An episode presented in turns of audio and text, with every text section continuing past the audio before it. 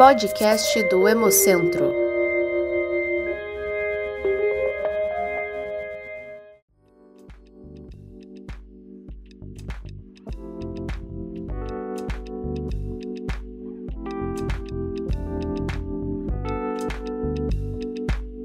Meu nome é Aloísio, eu sou gerente de enfermagem do Hemonúcleo de Taubaté. Sou Andréia, sou agente de captação de doadores aqui do Hemonúcleo, na comunicação social. Legal, gente. E como é que foi o processo de trazer o Hemocentro para Taubaté? O Hemonúcleo em Taubaté existe desde a década de 80, ele ficava, era um anexo no hospital regional. Depois ele passou, foi para o hospital, onde hoje é o Hospital Universitário de Taubaté, o Hospital Escola, como é conhecido aqui. Em 2001, ele teve uma, passou a ter uma sede própria que continuava sendo anexo ao Hospital Universitário. Ele foi administrado pela FUST, a Fundação Universitária da, da Unital, da Universidade de Taubaté, até 2011. E de 2011 a 2017 era a, a Unicamp, a Universidade de Campinas, que administrou o meu núcleo. Desde 2017, né, por é, uma determinação da Secretaria de Saúde, foi a nível de estado, é a USP de Ribeirão Preto que administra o de Taubaté no novo endereço, que agora é na Rua Inglaterra, no Jardim das Nações, número 190. Legal. E qual a importância do Hemocentro? Bom, o Hemocentro está situado numa região estratégica, né? A gente está bem no meio do Vale do Paraíba e a gente é responsável por atender toda a região do Vale e Litoral Norte. E a importância está relacionada com a população que a gente atende, né? De 2 milhões de habitantes em todo, toda essa região que foi, foi dita. É o único serviço público de hemoterapia da região. Legal. E foi por isso que vocês escolheram Taubaté? Foi escolhido Taubaté para fazer? Sim, é uma região estratégica. É...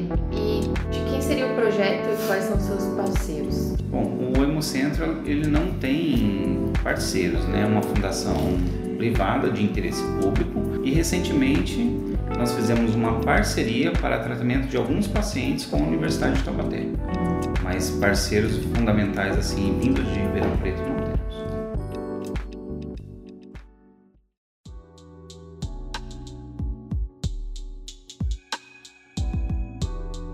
É, em média, quantas pessoas doam sangue por mês? Nós temos uma meta de coleta de 1.600 bolsas por mês. Atualmente a gente está um pouco abaixo disso, está colhendo cerca de 1.300, 1.350 bolsas mês. Isso devido à Covid-19? Sim, também. Teve uma, uma baixa. Como funciona o trabalho do Hemocentro? Começa com a captação dos doadores, né? Nós temos vários projetos com escolas, nós temos o Doador do Futuro, que a gente já trabalha com crianças. As escolas abordam de uma forma lúdica com os alunos a doação de sangue. No momento assim de imediato, aqueles alunos eles são disseminadores de informação, eles levam para os pais, para os parentes, eles trazem doadores a partir de às vezes de um trabalho numa escola. É desenvolvida uma campanha em que os pais dos alunos vêm doar. Adolescentes, hoje menor de 16 anos já pode doar, desde que venha acompanhado com o pai e a mãe também. Universidades, empresas, igrejas, qualquer instituição que queira fazer uma campanha de doação de sangue, entrando em contato com a gente, a gente faz palestras, divulgações, a gente tem presença em, em eventos. E aqui no Monúcleo a gente é, atende desde a doação de sangue, o doador chegou na recepção, ele vai passar pela triagem clínica, depois, estando apto, o doador faz a doação. Temos os, os laboratórios onde o sangue é processado, o setor de processamento do sangue, a distribuição, são feitos exames imunohematológicos, exames sorológicos. Esses seguem para Campinas, essa, é, Campinas não, Ribeirão Preto. Segue para Ribeirão Preto é, onde são feitos os exames, e aqui a bolsa é liberada a partir daqui mesmo de Taubaté. Todo esse processo, desde a captação até a doação, tudo segue um fluxo e um depende do outro, é muito interligado. E a gente atende também pacientes de hemoglobinopatias e coagulopatias.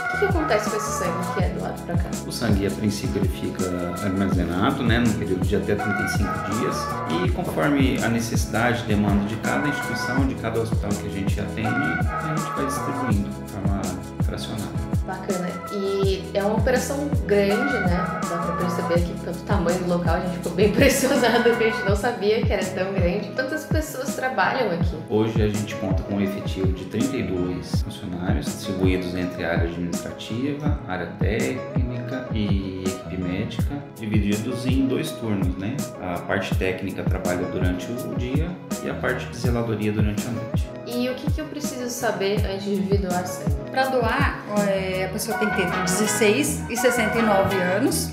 Menores, como eu já falei, tem que vir acompanhado do pai ou da mãe. Maiores de 60 já tem que ter doado alguma vez na vida. Não fumar duas horas antes da doação. Peso para mulher, o mínimo é 51 quilos, homens 50 quilos. Depois das refeições, é importante, a refeição como almoço, por exemplo, é importante dar um intervalo de pelo menos 3 horas para doar, mas não é preciso, nem pode estar em jejum para vir fazer a doação. É importante tomar, fazer um lanche leve, uma fruta, um suco, um café trazer um documento oficial com foto para fazer a doação, tem que estar tá portando um documento. Na, dia antes da doação, tentar dormir bem, ter uma boa alimentação, descansar bem na, na, noite anterior à doação. E aqui o doador vai chegar, vai passar por uma triagem clínica, onde outros critérios vão ser aprofundados, vai ser feita uma entrevista, testes clínicos como um testezinho de anemia, por exemplo, que é feito, pressão sanguínea, tudo isso é verificado. O doador estando apto, ele já faz a doação. Esse processo ele leva em média uma hora, no máximo o doador depois tem um lanchinho também, o doador faz um lanchinho depois da doação para se abastecer, repor líquido, que é importante também. O básico para doar seria isso. Os critérios são avaliados na triagem clínica. Bacana. E se eu quiser saber mais sobre o Hemocentro, tem um site, é isso? Tem. www.hemocentro.fmrp.usp.br temos Face... o Facebook aqui de Taubaté. Facebook é, do Hemonúcleo Taubaté. Você procura lá no Facebook, você vai encontrar. Legal. Obrigada, gente. De nada. É, tem uma curiosidade né?